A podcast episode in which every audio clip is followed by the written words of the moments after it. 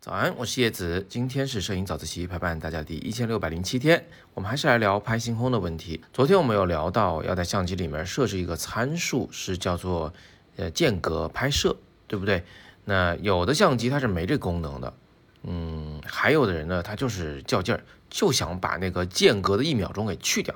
让相机真真正正的一张接一张的拍，有没有办法呢？有的啊，我告诉你一个办法，就是我们可以不用间隔拍摄的功能，而是使用相机的高速连拍功能加快门遥控器，把这两个东西加在一起，其实可以达到一个几乎无间隔的连续拍摄照片的效果。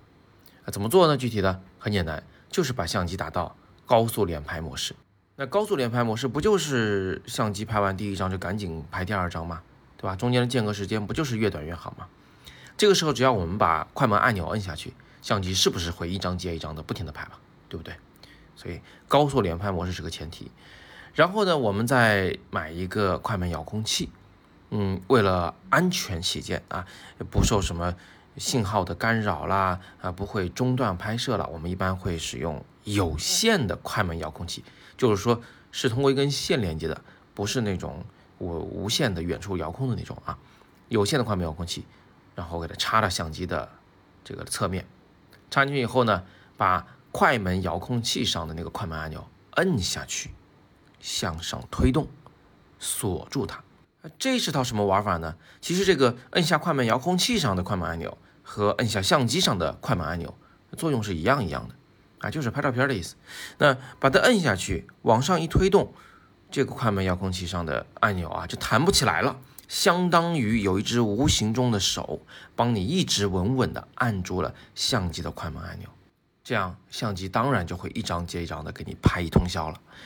那有人说我的快门遥控器上没有那个呃按下快门按钮向上推动锁定的这个功能啊？哦，没有没关系，那你一定会有块小屏幕啊，在那个遥控器上，在那个小屏幕上调整你的呃拍摄模式，把遥控器的模式呢设为闭门。或者是 T 门啊，其实严谨的来讲，这应该是个 T 门，就是说快门按钮按下去的第一下代表拍摄开始，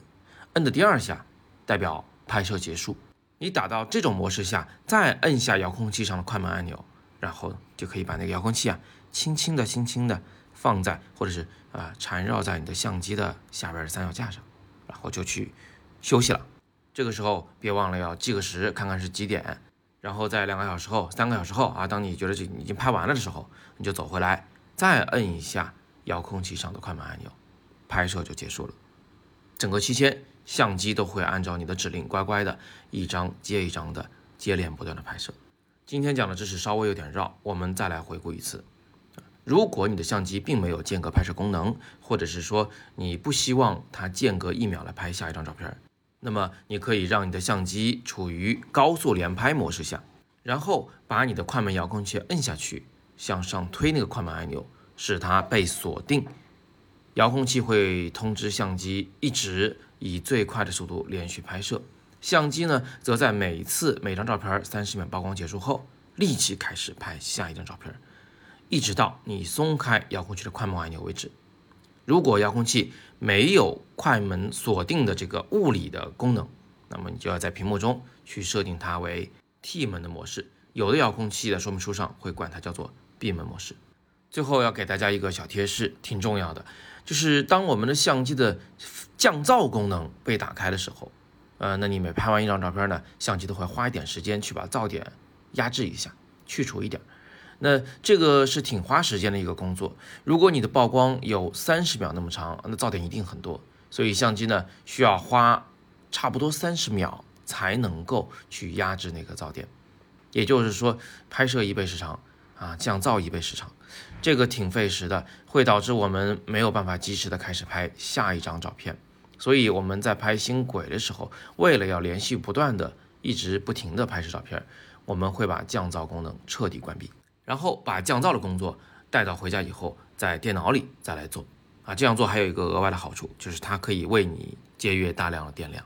好，那今天我们就简单的分享这么多啊！我这里给一个小预告，在第五天的时候，咱们这个星空特辑结束的时候啊，我会再给出一张我自己最最最最最喜欢的那天晚上拍摄的照片，还是这个景，还是这个地点啊，但是那张照片才是我自己最喜欢，我觉得它最特别的。顺便一提呢，呃，其实我有一个课专门教大家来拍摄星轨的照片，因为拍摄星野就是。小心点儿的照片的这个方式啊，包含在了星轨摄影里，所以这两个知识我都是在一门课里面讲的啊。这门课的具体详情，大家可以戳阅读原文进去了解。